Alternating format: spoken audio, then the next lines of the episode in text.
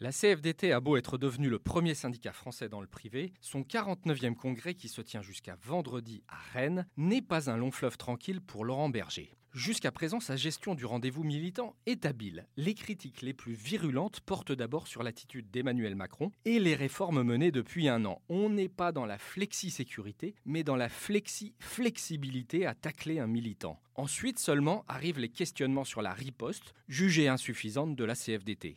Laurent Berger avait anticipé le rendez-vous en attaquant le premier le chef de l'État avec sa fameuse formule La méthode Macron, c'est vous discutez et je tranche. La colère exprimée ces derniers mois n'est cependant pas feinte. Il y a un vrai fossé entre le président de la République et le leader de la CFDT sur le rôle dévolu aux syndicats et la place de la démocratie sociale. Le mécontentement est d'autant plus fort que la Confédération redoute un échec d'Emmanuel Macron qui laisserait le champ libre aux extrêmes.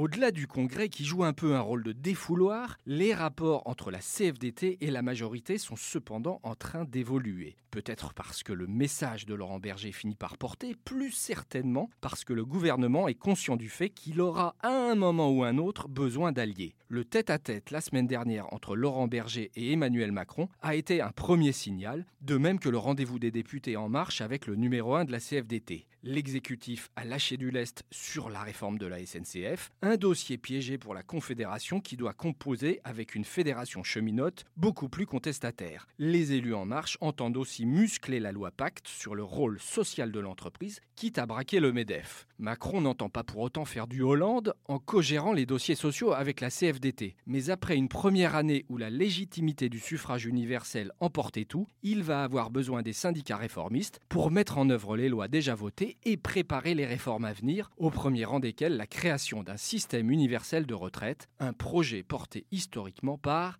la CFDT. Pour Laurent Berger, qui devra naviguer entre critique et attitude constructive, le virage ne sera pas simple à négocier. Retrouvez tous les podcasts des échos sur votre application de podcast préférée ou sur leséchos.fr.